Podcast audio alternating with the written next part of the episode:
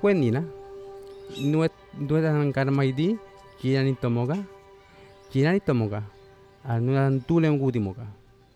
Este es Nandín, indígena cuna, activista y omeguid.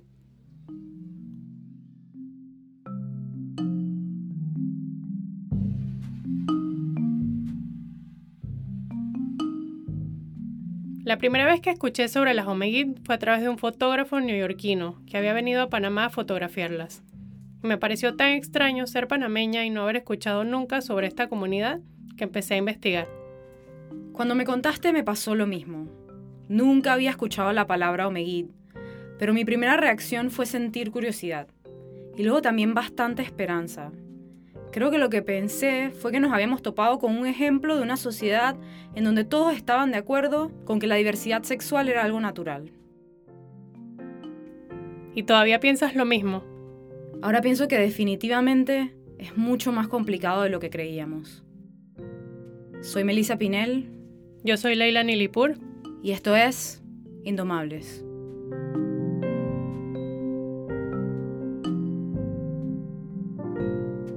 Antes de seguir, un aviso. Somos huagas, es decir, personas no indígenas, en el idioma cuna, por lo que pedimos disculpas por adelantado si pronunciamos mal algunas de sus palabras. Ahora sí, podemos empezar. Según versiones de la cosmovisión del pueblo cuna, en el inicio de los tiempos, tres hermanos descendieron sobre la tierra: Ibeorgun, Kikardiriay y Wigudun. Ibeorgun, el hombre, Kikardiriay, la mujer, y Wigudun, un ser de dos espíritus, un poco hombre, un poco mujer. Estos tres personajes llegarían para empoderar a su pueblo y reestructurar su sistema sociopolítico. Cuentan los investigadores que Wigudun vino con el cabello largo y que era albino, que era especialista en flauta y que aunque hacía los trabajos de la mujer y del hombre por igual, se inclinaba más hacia el trabajo de la mujer. Pero de repente desapareció y asimismo fue desapareciendo poco a poco de la historia oral cuna. Pero Wigudun está renaciendo. Hoy en día se le considera un personaje ancestral de diversidad sexual, y quienes se identifican con esta figura buscan reivindicarla y apropiarse del término con que los identifican hoy en día, Omegid, que en el idioma cuna significa como mujer. Para tratar de entender mejor la historia, hicimos lo que habría hecho cualquier millennial. Buscamos en Google y descubrimos que casi todos los artículos en Internet que mencionan el término Omeguid o Wigudun suelen tener como fuente principal a Nandín Solís. Así que nos fuimos a buscarlo. Hola, ¿está Nandín? ¿Aló? ¿Está Nandín?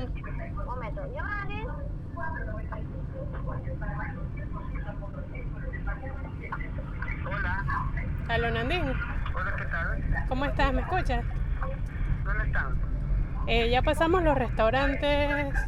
Fueron los restaurantes, la primera entrada a la mano derecha. Ajá. Hay un letrero que dice eh, Coscuna. Entran ahí, a la mano derecha. ¿Hay un letrero? Sí, dice Coscuna. Mi nombre es Nandín Solís, tengo 44 años, eh, me identifico como Wigudun. Wigudun es una identidad ancestral.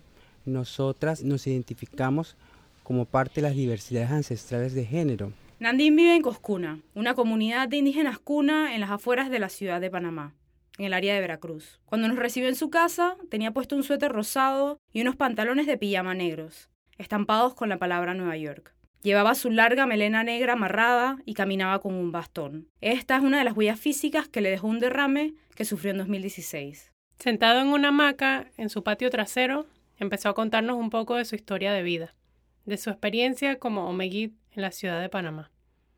Mientras conversa, a veces se identifica como él y a veces como ella. Y cuando habla de Omeguid, generalmente dice las Omeguid. Así que este es el género que utilizaremos a lo largo de esta historia. Yo, yo en lo personal, yo soy un poco más ambivalente. ¿Qué quieres decir con eso? Que no, que no, no necesariamente me tengo que vestir de mujer todo el, lo- el- todo el día. Yo me visto de mujer para eventos especiales. Cuando estoy, cuando me voy de viaje, a veces me voy de mujer también. Como niño me sentía diferente. Yo, yo decía que me comportaba como niña, ¿no? Me, me, atraían las muñecas, lo- los, juguetes de las niñas, los juegos de las niñas, hablar con las niñas, con mis primas, con mis hermanas. Nandín pasó parte de su niñez con su abuela en la comarca Cunayala, un archipiélago con más de 300 islas en el Caribe panameño. Pero luego se mudó a la ciudad, donde vivían sus padres. Ambos estaban occidentalizados y, según Nandín, tenían conceptos muy conservadores de la diversidad sexual. Así que al ver el comportamiento de su hijo, decidieron tomar cartas en el asunto. Ellos decidieron que mi primer ciclo lo hiciera en un colegio católico. Yo estudié en el Instituto Técnico Don Bosco. Y en el Instituto Técnico Don Bosco, en ese tiempo, en los años 80, imagínense, era un colegio de puro varones. Entonces yo creo que esa era la intención de mis padres, ¿no? De como que corregirme. Pero al contrario, porque me encuentro ahí en el técnico con personas igual que yo, que se identificaban igual, se, comportaban diferente, así igual que yo. Entonces entablamos nuestra amistad, entablamos nuestras conversaciones y llegó un momento en que éramos tan criticados por los compañeritos, éramos ofendidos, eh, nos llamaban la atención, incluso los profesores nos llamaban la atención.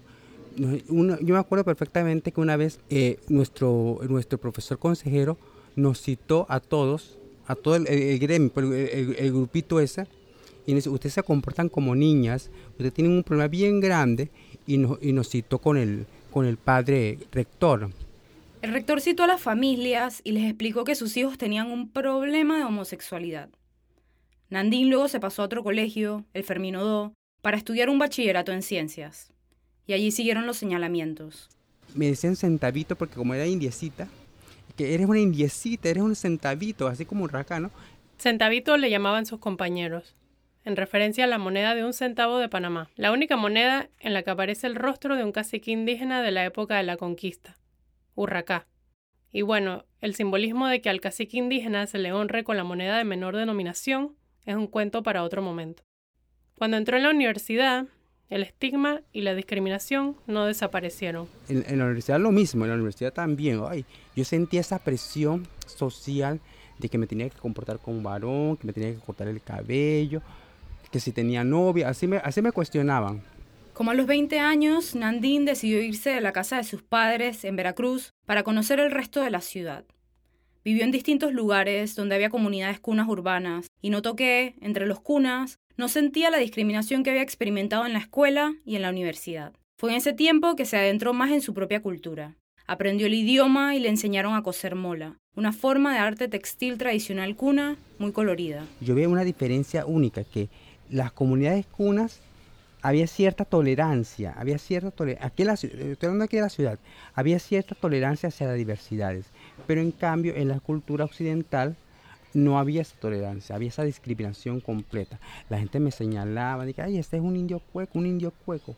Pero acá con los cunas no, los cunas al contrario. Me... Esta diferencia sorprendía a Nandín y le motivó a aprender sobre el tema de la diversidad sexual. Como parte de su búsqueda, decidió contactar a las organizaciones LGBTI de Panamá. Entonces empiezo a conocer lo que es la diversidad sexual. En el contexto occidental, ¿no?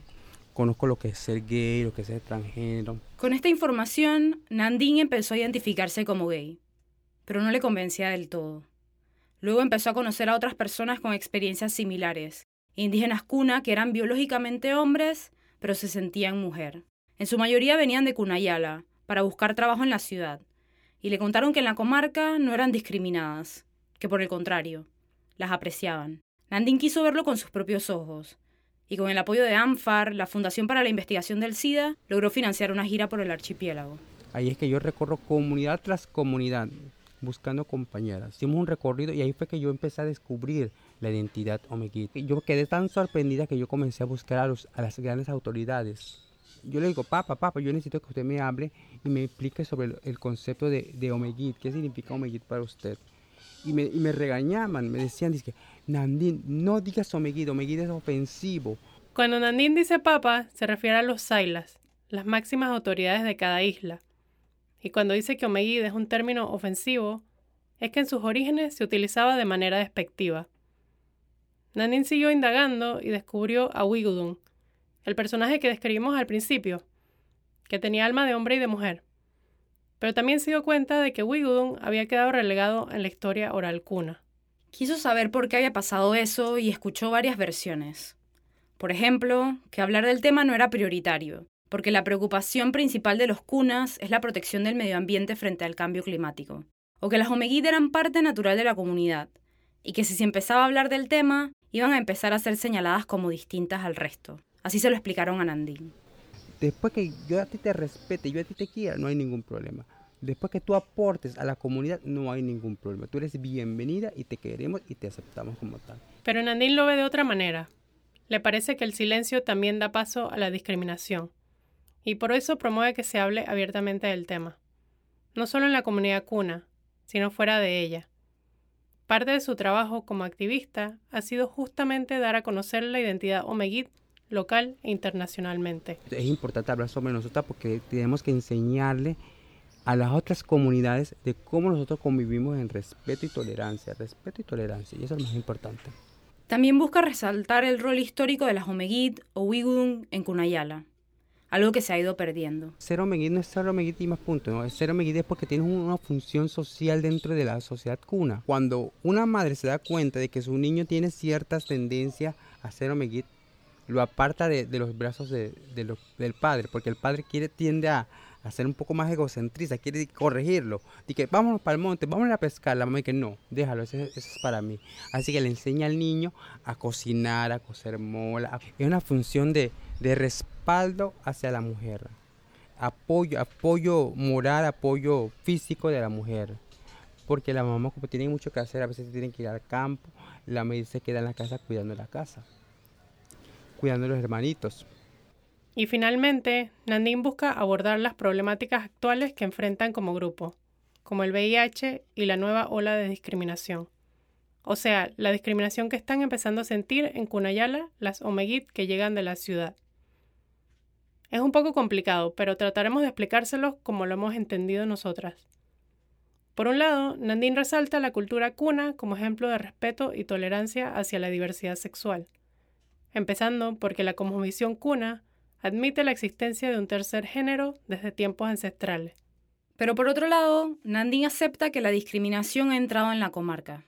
No es generalizada hacia las Omeguit. Más bien, hay cierto rechazo hacia la práctica del travestismo, algo asociado con la cultura occidental.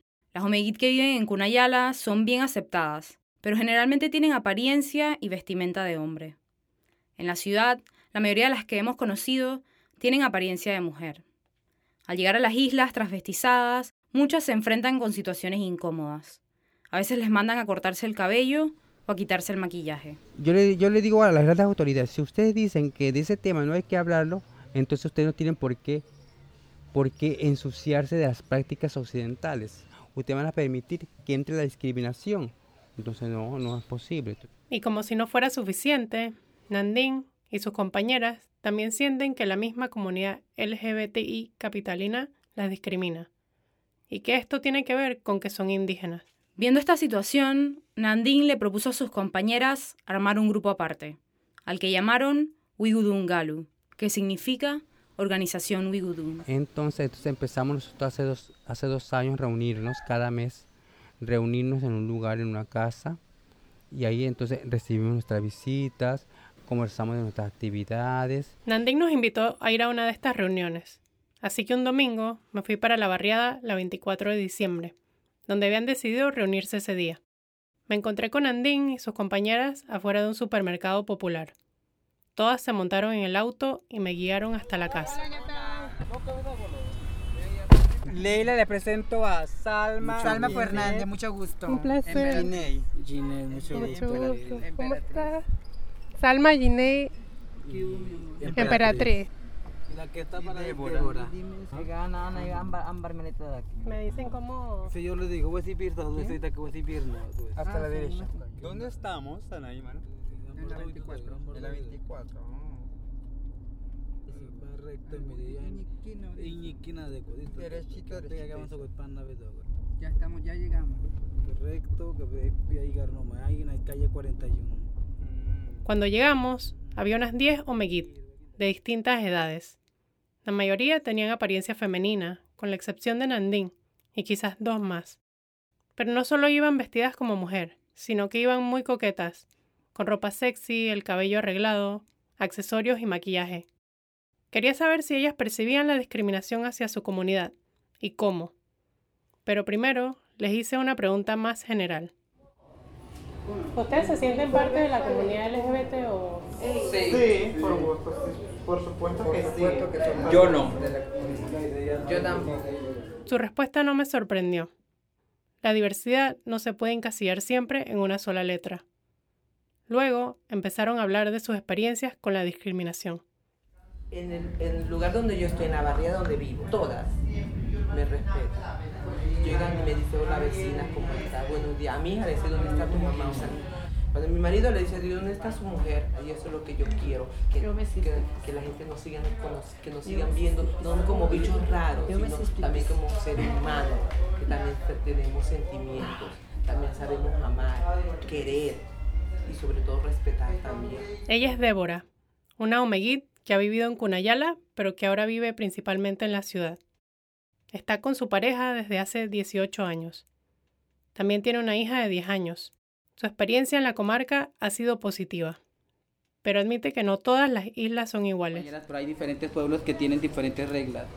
Todavía no hay to- to- tolerancia, todavía no hay. Yo he visto pueblos que a mi compañera lo mandan a los quehaceres de varones, o de repente ir al monte a, eh, a buscar plátano, o hacer una casa de choza, ella tiene que participar y yo me sorprendía y le decía a mis compañeras, mi pueblo a mí no me mandan a hacer eso, hasta me llaman por mi nombre.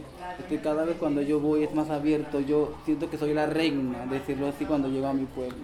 En la gira que hicieron Nandín y Débora a la comarca Conayala con la agencia ANFAR, se dieron cuenta de que, aunque en unas comunidades aceptan que se vistan de mujer, en otras no es permitido. Uno de los momentos que más les impactó fue llegar a una isla donde las omeguit estaban escondidas. No podían salir vestidos de mujer, maquillada, nada. Si querían salir a la calle vestidos de hombre. Y llegamos a un lugar, estaban cinco en una casa. Se estaban, estaban maquilladas, cosiendo, no podían salir. Y me decían, amiga, amiga, yo no puedo salir, me van a cortar el cabello, mira. Durante esa visita notaron que las omeguit de mayor edad no tenían ese problema. Estaban vestidos de hombre. Y ellas decían, yo no sé por qué hoy en día ellas también son diferentes. Nosotras somos naturales. ¿Por qué tengo que de vestirme? ¿Por qué tengo que enseñar a la gente que yo soy mujer maquillándome, hormonizándome, tener el cabello largo? No, yo estoy así. Y así moriré y así soy. siga así, Aún así, una decía, aún así, tengo corazón de mujer. Para las omeguit en la ciudad, organizarse las ha ayudado a ser un poco más reconocidas. Gran parte de esta labor ha sido gracias a Nandín, que con su activismo ha viajado a distintos países para hablar de las omeguit. Ahora, con Wigudungalu, buscan conseguir personería jurídica para seguir trabajando por su reconocimiento y aceptación y luchar contra la discriminación. Al final no aspiran a nada extraordinario. Lo que buscan es simplemente ser aceptadas como parte natural de la sociedad. Ya Nandín nos lo había dicho antes, esa primera vez que lo entrevistamos en su casa en Coscuna. No queremos que nos vean como algo privilegiado, no, al contrario, que nos vean como parte de la, de la sociedad. Eso es lo más importante y que se mantenga eso. Bueno, y si, y si bueno, y si, y si queremos vestirnos de mujer, bueno, y eso es asunto de nosotros, y es decisión de nosotros que nos respeten. Eso es lo que queremos lograr. Después de investigar, entrevistar a Nandín y conocer a sus demás compañeras en la reunión, habíamos escuchado tantas versiones de la experiencia omeguita en la comarca Cunayala que se nos hizo necesario verlo con nuestros propios ojos.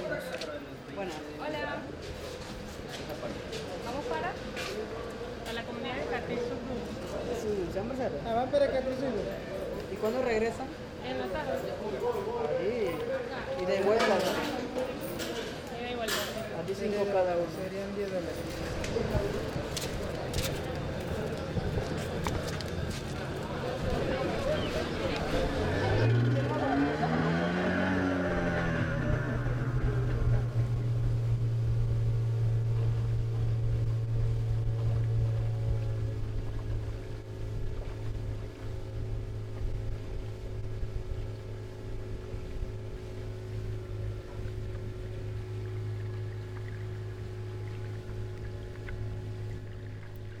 Llegamos a la isla de Kartisukdup en Cunayala en febrero, y nuestra visita coincidió con el aniversario 94 de la Revolución Cuna.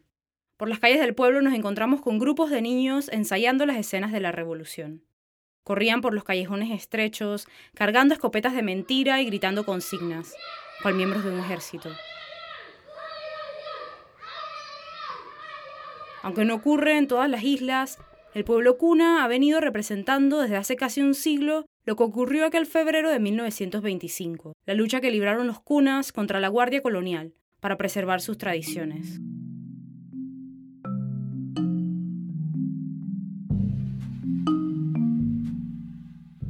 Nuestro contacto en la comunidad nos advirtió varias veces que el tema de las Omegit o Wigudun lo debíamos tratar con sensibilidad, que había que cuidar la manera en la que preguntábamos las cosas porque la posibilidad de ofender era alta.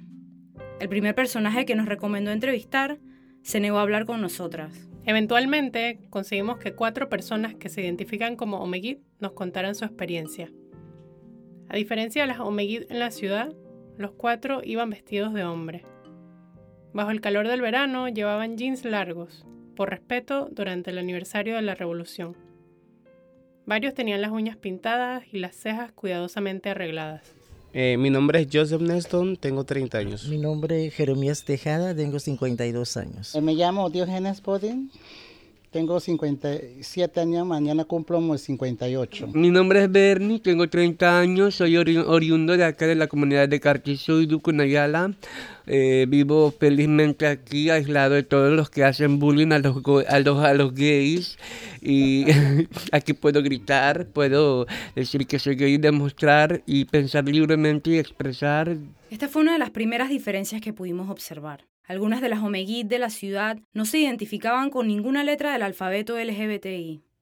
Pero en las islas es diferente. Saben que la palabra Omeguid significa como mujer, pero no están tan familiarizados con la historia de Wigudun. Al menos ellos cuatro se consideran gays. Sí, solamente nosotros conocemos que anteriormente hubo un personaje que se llamaba Wigudun que era gay. Nada más así. Eh, no sé toda la historia en sí, no sé la historia.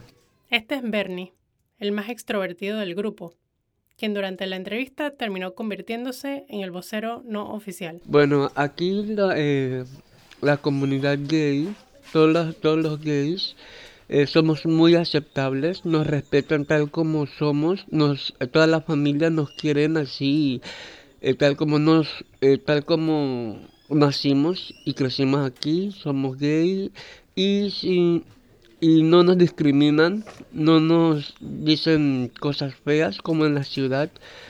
Cuando habla de las cosas feas que pasan en la ciudad, se refiere a las miradas y comentarios que recibe cuando usa el transporte público, cuando camina por las calles. En las islas no pasa eso.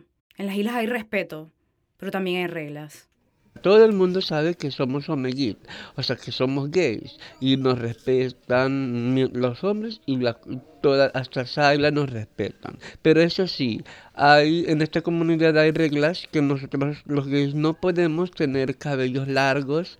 Eh, usted no nos ve así porque eso sí que está en contra de las leyes que están aquí en de la comunidad. No hay travestis. Tal vez aquí entra lo que nuestro contacto había compartido con nosotras al llegar las Omeguit se aceptan, pero no se habla del tema.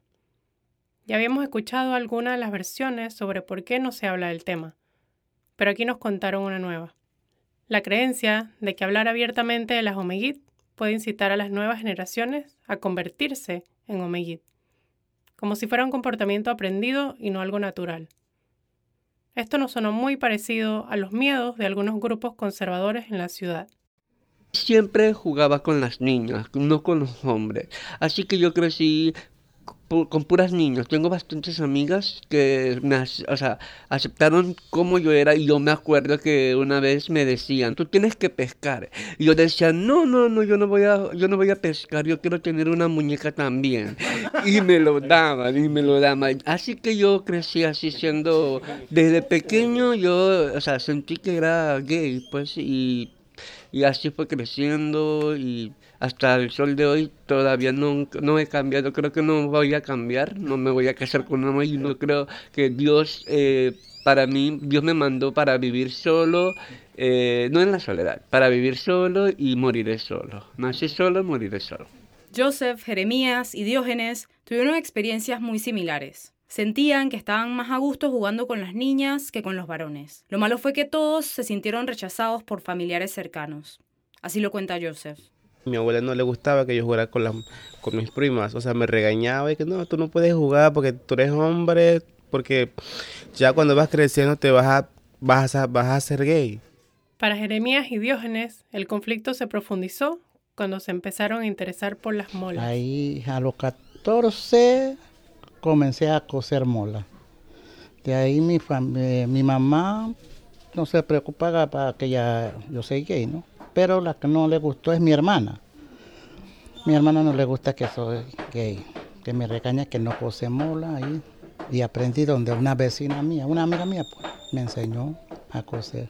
Mi mamá no me aceptaba, me regañaba, me regañaba y después una prima mía, mi vecina, y ella me dijo, no, tú eres ya así, así que yo te voy a enseñar a coser mola. Yo eh, pasaba a, mi prima, a casa de mi prima para coser escondido y mamá me regañaba que no tiene que salir nada. Así que yo va a la escuela, a la casa, va a la escuela, a la casa. Cuando dice que iba de la escuela a la casa, es que de verdad eso era lo único que hacía. Nada de pasar tiempo jugando con amigos o caminando por la isla. No fue hasta que empezó a trabajar que las cosas cambiaron. Cuando yo empecé a trabajar de allí me salí y ya me salí por la calle a pasear, a tomar, así que a visitar a unas amigas y conociendo a las amigas. Durante esta conversación estábamos todos sentados en una mesa redonda y en una tiendita muy cerca, cada cierto tiempo pasaba algún vecino a comprar un vaso de conflake con leche. Les preguntamos sobre los rumores que habíamos escuchado, de los cunas que al llegar con apariencia femenina eran cuestionados por las autoridades. Y aunque tratamos de que otros tomaran la palabra, Bernie era el único que realmente se atrevía a hablar. Si un gay viene mm, de la ciudad travestizado, de una vez le cortan el cabello y le ponen y le, y le hacen cocobolo y todo. Sí, y no y hasta le multa porque dice que es como si ah, no, no, no se aceptara tal como es. Si tú eres gay, tú tienes que ser gay o gay. No, no, no tienes que ser mujer porque tampoco nosotros podemos usar molas. Eso sí que no, eso sí nos pueden multar porque está, estamos eh, estamos jugando con la vestimenta de mujer cuna. Acá la cosa se complica. Pueden coser mola, pero no ponérsela. Enamorarse, pero no casarse. O siquiera realmente vivir en pareja. Cuando nos hablan de las parejas que han tenido, incluso de las relaciones que duraron más de una década, aseguran rápidamente que cada uno vivía en su propia casa. Y la sensación que queda es la de amores que se viven en la clandestinidad, por más que haya aceptación.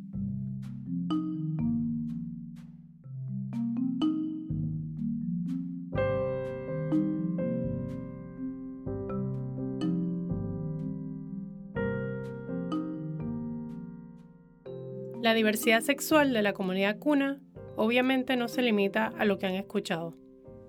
Hay muchos temas sobre los que no pudimos profundizar, como por ejemplo la situación de las mujeres que se identifican como hombre. En cuna les llaman masjereyit, que en español se traduce a como hombre. Todas las personas que consultamos nos dijeron que los masjereyit son menos visibles, menos comunes, no podemos saber si hay menor cantidad de masjereyit que omegit o si viven más clandestinamente su sexualidad. Según Andín, esto se debe a que la comunidad cuna es matriarcal, o sea, que si un hombre se identifica como mujer, está lavando ese sentido matriarcal de su cultura.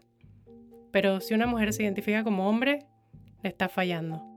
Además de los kuna, con las omegit, muchos otros grupos indígenas alrededor del mundo cuentan con un tercer género dentro de su cosmovisión como los muches en México, que no son considerados ni hombres ni mujeres, sino una tercera clasificación que ha sido reconocida desde la época prehispánica, o los Two-Spirit de Norteamérica, que son vistos como un género alternativo. Y están las Hishra de la India, que aunque no son un grupo nativo, fueron legalmente reconocidas en el 2014 por la Corte Suprema de su país, que dijo que todo ser humano tiene el derecho de escoger su género. Cuando empezamos esta historia, pensábamos un poco ingenuamente que quizás la comunidad cuna podía ser un ejemplo para el mundo de respeto y tolerancia hacia las diversidades sexuales, que tenían algo que enseñarle a una sociedad occidental que se ha vuelto cada vez más intolerante hacia lo diferente. Pero nos encontramos con que era mucho más complicado que eso, que la discriminación tiene distintas capas. Para nosotras, si hay una lección que aprender de todo este recorrido, sería que la sexualidad no es un tema de blancos y negros. Hay diversas gamas de grises que muchas culturas originarias del mundo han sabido reconocer y aceptar como parte natural de la vida desde tiempos ancestrales. Pero como nos tocó aprender, eso tampoco significa que tengan todas las respuestas.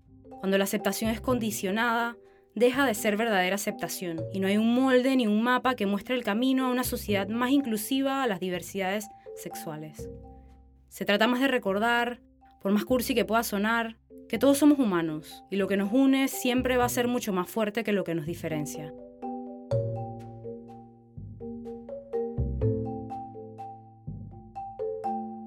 Este fue el quinto episodio de Indomables, un podcast con historias desde el trópico. Queremos agradecer a Nandín Solís y a sus compañeras del grupo Wigudungalu por abrirnos las puertas a la comunidad Omeguid en la ciudad. A Bernie, Joseph, Diógenes y Jeremías por contarnos sobre la experiencia Omeguid en Cunayala.